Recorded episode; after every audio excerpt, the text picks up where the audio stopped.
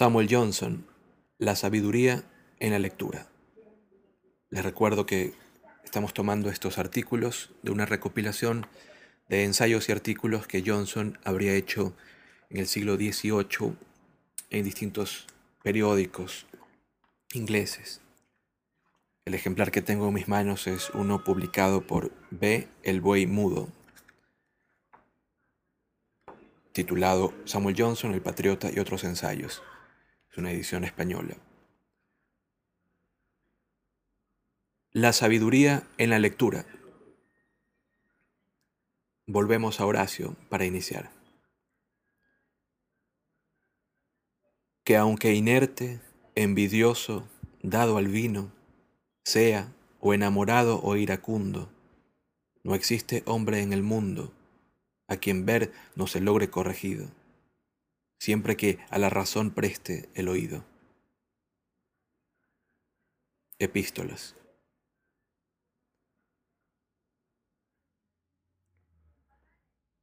Harto sabido es que pocas cosas hay tan generosamente compartidas, y dicho sea de paso, despilfarradas inútilmente, como los buenos consejos. Abundan las sesudas explicaciones que dan cuenta de este motivo de aflicción tanto como los remedios a este mal. Y qué duda cabe que sea tal un noble empeño, siendo así que la felicidad del hombre sería completa si se aviniera a hacer lo correcto cuando se lo aconsejan. El desprecio enfermizo a los más sanos preceptos y la obstinada renuencia a los argumentos más persuasivos son atribuidos generalmente a quien recibe buenos consejos.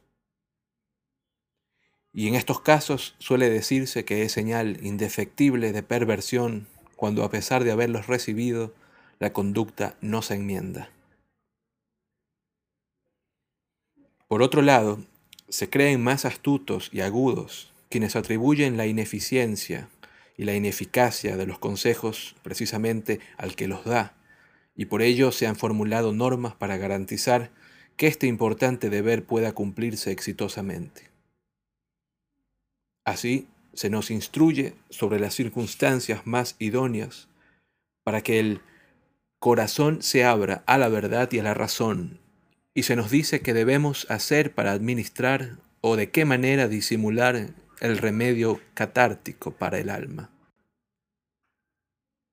Y sin embargo, a pesar de tan sofisticadas fórmulas, el mundo sigue igual que siempre, se siguen dando y recibiendo consejos con pareja adversión. Y por lo visto esta medicina no ha perdido nada de su amargor, ni las diferentes fórmulas magistrales utilizadas en su preparación han conseguido hacerla más eficaz. Basta con ver cómo actúan quienes se arrogan la tarea de dirigir la conducta ajena para comprender por qué, por más que pongan todo su entusiasmo y cuidado en ello, suelen fracasar en su empeño. ¿En qué consisten exactamente sus consejos? En un puñado de máximas generales, enfáticamente impuestas o inculcadas inoportunamente, condenadas a fracasar por carecer de referencias prácticas y aplicación inmediata.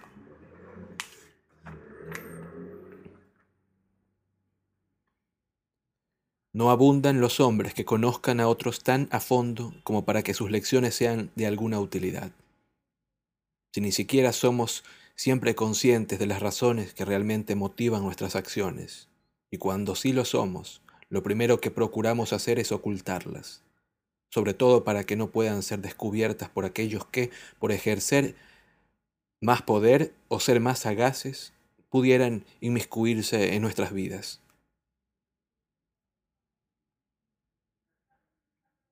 Por ello, es más que probable que quien se empeñe en curar las dolencias de nuestro entendimiento las atribuya a causas erróneas y sus recetas resulten inútiles, ya que desconoce cuál de nuestras pasiones o deseos está enfermo. Como siempre, revisten apariencia de superioridad incluso cuando son necesarios o sensatos. Los consejos rara vez implican generosidad, por esta razón, nadie se resiste a la tentación de aconsejar al prójimo. El ejercicio de la sabiduría y la virtud es el modo más arduo de conquistar dignidad y renombre. Por el contrario, cuando el ascenso a una mayor dignidad solo depende de la capacidad para detectar en otros errores y disparates. No hay quien se resista al llamado de la fama y se conforme con un segundo plano.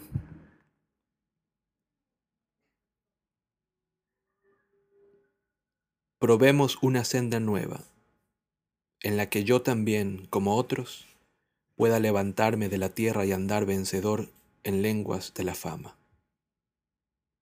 Virgilio en su Geórgicas. La vanidad es tan a menudo el motor de los consejos que casi siempre nuestra primera reacción es rechazarlos, sin ni siquiera preguntarnos si son acertados o no. Basta con sospechar que nuestro consejero se crece a expensas nuestras y nos impone su autoridad sin nuestro permiso para que muchos prefieran sufrir las consecuencias de sus propios errores antes que la insolencia de su probable Salvador. Rara vez, en verdad, saben los hombres disfrutar de sus privilegios con la moderación que la incertidumbre de la fortuna tan a las claras recomienda. Y es por eso mismo que no está nunca de más precaverse de las actitudes arrogantes o despectivas a la hora de dar consejos. No vaya a ser que haya de lamentar después el rechazo con el que fueron recibidos. No está de más, en efecto, pero quien quiera darlos haría mal en deducir por ello que en todos los casos mejor haría en abstenerse, por la sencilla razón de que es muy difícil saber si las buenas palabras dichas con la mayor humildad bastarán para prevenir el rencor. Y es que en casi todos los casos, ni la más extremada prudencia puede impedir o evitar el malestar y la furia que en los perezosos, los incapaces y los inútiles capaz de desatar el consejo dado por personas superiores y más competentes. Basta con elogiar la modestia para que ésta se convierta en blanco de envidias. Y hay seres que tan fácilmente desprecian la inferioridad de sus congéneres que su gratitud más bien parece una forma de venganza, y que cuando devuelven un favor recibido lo hacen no porque siempre recompensar sea un placer, sino porque no soportan quedar en deuda. Quienes llegan a estos extremos de indignidad moral posiblemente no sean legión, pero hay que saber que también escasean los que, libres de toda vanidad, no dan muestras de estar encantados con su propia magnanimidad cuando dictan sus reglas a quienes acceden a oírlos. Como tampoco abundan los discípulos que, a pesar de sentirse encantados de recibir las instrucciones que les son prodigadas con cariño y delicadeza, o deseosos de emanciparse de su pupilaje, se resistan a discutir los consejos del maestro.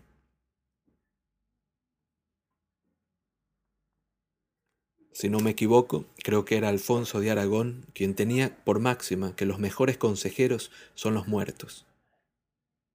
La tumba acaba con lisonjas y engaños, y las enseñanzas que transmiten los libros están libres de intereses, temores o ambiciones. Por lo mismo, los muertos son los mejores maestros, y sus enseñanzas son recibidas con veneración y paciencia. Estamos bien dispuestos a conceder más sabiduría de la que tenemos a quien nos beneficia con su ciencia, a condición de que no sea un rival o adversario peligroso, y al que nos ilumine con su experiencia, siempre que su luz no dañe nuestras pupilas con su brillo insolente. Leer un libro, esté muerto o vivo su autor, nos evita la irritabilidad y hostilidad que puede despertar en nosotros una simple charla. El autor no está en condiciones de imponer consejos no solicitados y por lo general no se le supone la maligna intención de ofender a sus lectores con su ciencia o su ingenio. Y sin embargo, tan arraigado está el hábito de compararnos con quien se ponga al alcance de nuestras pasiones, que casi nunca somos imparciales ante un libro, a menos que su autor no sea tan ajeno, que el hecho de que esté vivo o muerto nos resulte indiferente. De la masa de lectores que se pasa la vida hojeando libros, muy pocos son los que leen para ser más sabios o mejores, que busquen en ellos motivos para enmendarse o quieran ajustar su conducta a los axiomas de justicia que contienen. Más bien leen porque esperan pasar unas cuantas horas cuando no se les ocurre nada mejor que hacer, porque aspiran a granjearse o conservar el respeto que siempre se ha atribuido al conocimiento o simplemente para satisfacer su curiosidad, con datos que como si fueran tesoros enterrados y olvidados, no son de ninguna utilidad ni para ellos ni para nadie más.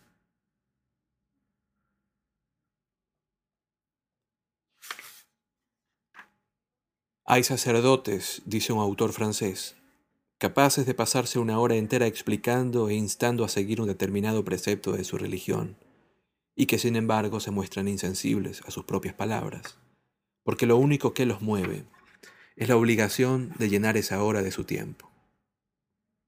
Asimismo, hay estudiantes que fácilmente posan toda su vida comparando a teólogos y moralistas, sin que les importe lo más mínimo la moral o la religión.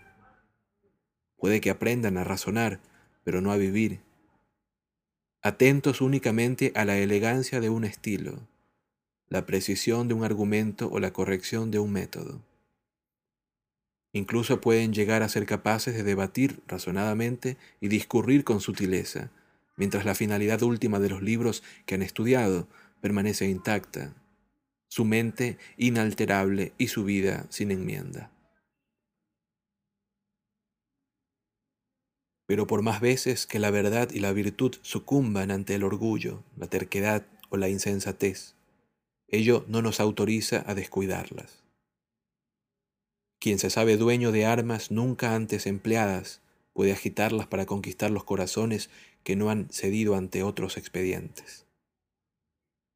Todo hombre genial conoce maneras de llamar la atención que le son propias y que aplicadas honestamente pueden beneficiar a la humanidad. Los argumentos a favor de una vida sana no surten el efecto deseable no porque sean analizados y refutados, sino porque son descuidados sin más. Al que sostenía Tulio, a saber, que si el semblante de la virtud pudiera verse, enamoraría a todos. Cabría añadir este otro, que si la verdad pudiera hablar, todos la acatarían.